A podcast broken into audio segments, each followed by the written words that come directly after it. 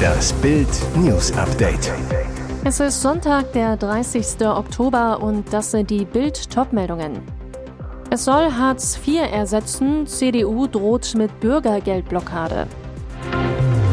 Schweizer winken Migranten nach Deutschland durch, Staatsbahn stellt sogar Züge bereit. Probleme bei der Meeressuche, wird das Schallerwrack nie gefunden? Es soll Hartz IV ersetzen. CDU droht mit Bürgergeldblockade. Ab kommenden Jahr soll das Hartz-IV-System nach den Plänen der Ampelkoalition durch ein Bürgergeld abgelöst werden. Nun droht die CDU damit, das Vorhaben im Bundesrat zu blockieren. Den Start des Bürgergelds könne das verzögern. Die Partei verlangt weitreichende Zugeständnisse von der Ampel. Ich gehe davon aus, dass wir darüber im Vermittlungsausschuss werden sprechen müssen, sagte CDU-Generalsekretär Mario Chaya dem Tagesspiegel. In diesem Fall könnte nach Einschätzung von Vertretern der Ampelkoalition den Jobcentern die Zeit zur Vorbereitung fehlen. Chaya kritisiert etwa die Pläne zum sogenannten Schonvermögen der CDU-Politiker. Eine vierköpfige Familie soll mit einem Schonvermögen von 150.000 Euro trotzdem Anspruch auf das Bürgergeld haben, während eine andere junge Familie hart arbeitet und Steuern zahlt, um das Bürgergeld zu finanzieren. Das sei zutiefst unsozial. Zudem schaffe es falsche Anreize, die Heizkosten in vollem Umfang zu übernehmen. Die SPD reagierte umgehend auf die Drohung. Fraktionsgeschäftsführerin Katja Mast sagte der Rheinischen Post, sie erwarte konstruktive Gespräche aller Beteiligten, damit das Bürgergeld zum neuen Jahr starten kann. Schweizer winken Migranten nach Deutschland durch. Staatsbahn stellt sogar Züge bereit. Wer nach Deutschland will, darf einfach durch. Die Schweiz schickt hunderte ankommende Migranten, die in andere Länder reisen wollen, weiter nach Basel an die Grenze zu Deutschland und Frankreich. Wir erlauben formell die Weiterreise, bestätigte die Polizei im Kanton St. Gallen der NZZ am Sonntag. Dem Blatt zufolge handelt es sich meist um junge Afghanen, jede Woche rund 1000 Menschen. Dafür stellt die Schweizer Staatsbahn SBB sogar eigene Waggons bereit. Unionsfraktionsvize Andrea Lindholz ist auf der Zinne, das fördere die illegale Einreise, wann sie. Lindholz zur NZZ, wenn diese Berichte zutreffen, betreibt die Schweiz ein reines Durchwinken. Sie fordert, dass die Schweizer Behörden eingreifen und die Menschen stoppen. Das Schweizer Staatssekretariat für Migranten sieht aber keine Rechtsgrundlage, um die Menschen festzuhalten. Sarah Progin-Teuerkauf, Professorin für Migrationsrecht, sagt, dieser Rechtsverstoß ist nicht mit dem Dublin-Abkommen vereinbar, denn ein Asylverfahren müsse in dem Land durchgeführt werden, in das ein Flüchtling nachweislich zuerst einreist. Ihr Kollege Alberto Achermann sieht das anders. Dublin greift erst, wenn eine Person ein Asylgesuch stellt, sagt er. Das tun die Migranten in der Schweiz aber in der Regel nicht. Sie reisen vielfach nach Deutschland weiter und stellen erst dort den Antrag. Neuer schockierender Gewaltexzess im italienischen Fußball. Inters Ultraboss erschossen. Der berüchtigte Ultraboss Vittorio Boiocci wurde auf offener Straße erschossen. Die Polizei spricht von der regelrechten Hinrichtung. Gegen 19.50 Uhr am Samstag geschah das Attentat im Westen von Mailand. Boiocci wurde laut Corriere della Sera von drei Kugeln in Brust und Hals getroffen und starb beim Transport ins Krankenhaus. Republika berichtet von zwei Männern auf einem Motorrad, die zum Tatzeitpunkt gesichtet wurden. Er hatte sich vorher angeblich noch mit anderen Ultravertretern getroffen. Boyocci soll mitverantwortlich für die Ausschreitungen zwischen Ultragruppen von Inter Mailand und dem SSC Neapel gewesen sein, bei denen ein bekannter Ultra ums Leben kam. Erst vor wenigen Tagen war der spanische Spieler Pablo Mari von einem psychisch gestörten Mann ebenfalls in Mailand in einem Einkaufszentrum schwer verletzt worden. Probleme bei der Meeressuche wird das Schallerwrack nie gefunden. Der Absturz von Fitnesskönig Rainer Schaller und seiner Familie vor der Küste Costa Ricas wird wahrscheinlich nie aufgeklärt. Das Flugzeugwrack hatte keine Blackbox und liegt zu tief auf dem Meeresgrund.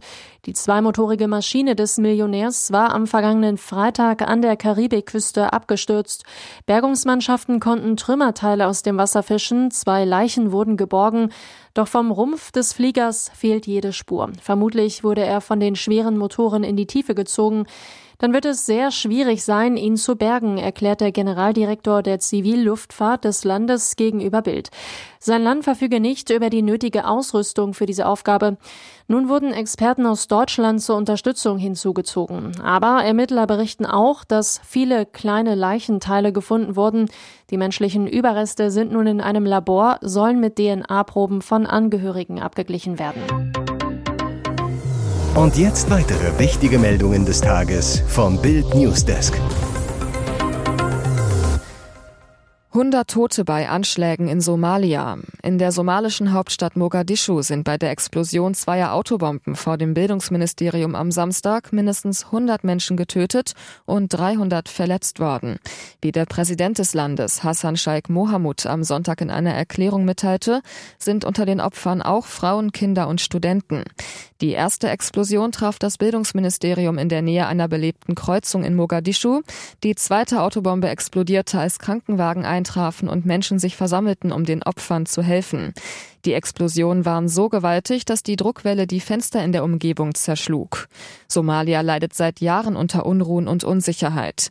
1991 stürzten mehrere Milizen gemeinsam Diktator Siad Barre, kämpften dann aber gegeneinander. Die Al-Shabaab bekämpft die von den Vereinten Nationen und Soldaten der Afrikanischen Union unterstützte Regierung und will ein islamistisches Regime errichten. Die Miliz hat nicht nur in Somalia, sondern auch in Kenia und Uganda mehrfach Attentate verübt. Bei ihrem bislang schwersten Anschlag wurden im Oktober 2017 in Mogadischu fast 600 Menschen getötet. Damals war ein mit Sprengstoff beladenes Fahrzeug in der Nähe eines Tanklastwagens explodiert. The Masked Singer Halbfinale. Dieser Schauspieler steckte im grantigen Goldi. Halbfinale bei The Masked Singer. Am Samstagabend wurde noch ein letztes Maskengeheimnis gelüftet, bevor es am kommenden Samstag ins große Finale geht. Die erste Überraschung gab es jedoch gleich zu Beginn der Show, als die Gastjuroren auf den Sesseln Platz nahmen. Zum festen Rateteammitglied Ruth Moschner gesellte sich nämlich neben Sänger Johannes Oerding noch Ray Garvey. Der war seit dem Beginn der Staffel immer wieder unter der Maske des wütenden Werwolfs vermutet worden. Gleichzeitig im Rateteam zu sitzen wäre unmöglich gewesen. Für den Werwolf ging es dann ins Finale.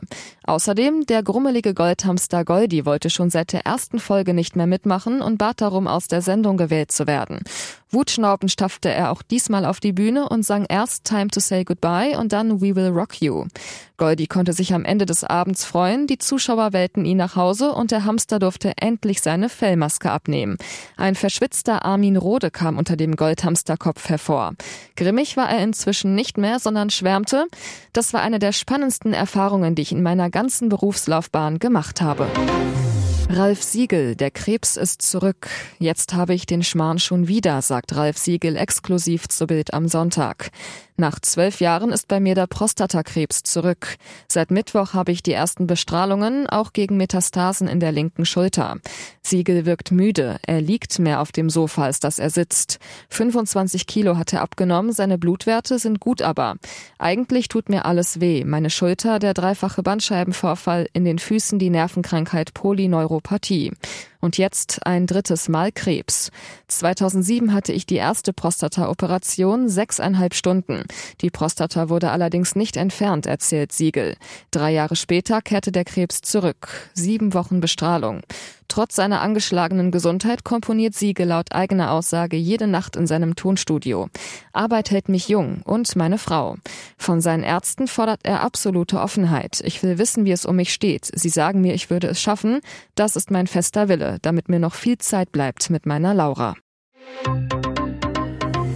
Hier ist das Bild News Update. Und das ist heute auch noch hörenswert.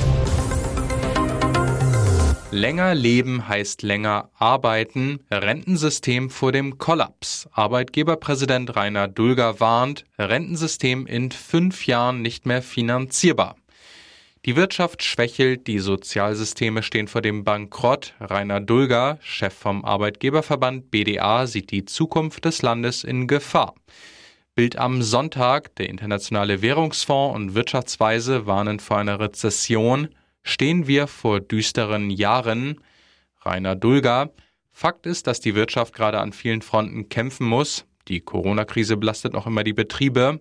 Es gibt weiterhin Versorgungsengpässe, die Lieferketten sind gestört. Viele Schreiner, Bäcker oder Wäschereien fragen sich deshalb gerade, ob sie erneut Schulden aufnehmen müssen, um ihren Betrieb zu retten, oder ob sie besser ganz aufhören sollen und ihren Betrieb schließen. Klar ist, die fetten Jahre sind vorerst vorbei. Plädieren Sie dafür, das Renteneintrittsalter auf 70 Jahre hochzusetzen, um das Rentensystem zu retten. Dulger, ich halte nichts davon, jetzt irgendeine Zahl in den Raum zu rufen. Klüger finde ich es, das Renteneintrittsalter zu dynamisieren. Was bedeutet das? Dulger, das Renteneintrittsalter sollte an die Steigerung der Lebenserwartung gekoppelt werden. Es darf nicht sein, dass die weiter wachsende Lebenserwartung zu einem immer noch längeren Ruhestand führt. Es geht darum, längere Zeitabschnitte zu betrachten. Mittel- und langfristig wird die Lebenserwartung weiter deutlich steigen. Nase, Jochbein und Kiefer mehrfach gebrochen, Gesicht zertrümmert, weil er helfen wollte. Marco Boxler zeigte Zivilcourage und wurde schlimm verprügelt. Am Samstag vor einer Woche hatte Softwareentwickler Boxler mit seinen Ringerfreunden vom Kraftsportverein Wolmertingen den Junggesellenabschied eines Mannschaftskollegen gefeiert. Nachts gegen 4 Uhr will Boxler nach Hause, holt sein Fahrrad, das nah an einem Firmengelände in Konstanz angeschlossen ist. Da bemerkt er auf der anderen Straßenseite, wie drei Angreifer mit den Füßen auf den Kopf eines am Boden liegenden Mannes regelrecht einstampfen. Boxler zu Bild am Sonntag. Ich bin sofort hin und habe denen zugerufen, sie sollen aufhören. Da wenden sich die Schläger gegen ihn. Boxler ist 1,83 groß, kräftig und hat keine Chance. Er sagt, es muss ungefähr fünf Minuten gedauert haben. Sie haben mich an den Schultern festgehalten und mir mit Fäusten und Knien immer wieder gegen den Kopf geschlagen. Dann flüchten die Angreifer. Auch das Opfer und dessen Freundin sind weg. Der schwer verletzte Ringer schleppt sich nach Hause. Seine Freundin ist schockiert. Als ich gesehen habe, wie er zugerichtet war, dachte ich, das war unser letzter gemeinsamer Tag. Sie bringt Marco in die Klinik, er wird operiert. Trotz der schlimmen Verletzungen und der Schmerzen sagt er heute, ich appelliere an alle, nicht wegzuschauen. Jeder soll das tun, was er sich zutraut. Die Polizei rufen kann jeder. Immerhin, inzwischen scheint es eine Spur zu den Tätern zu geben. Weitere spannende Nachrichten, Interviews, Live-Schalten und Hintergründe hört ihr mit Bild TV Audio. Unser Fernsehsignal gibt es als Stream zum Hören über TuneIn und die TuneIn-App auf mehr als 200 Plattformen, Smart Speakern und vernetzten Geräten.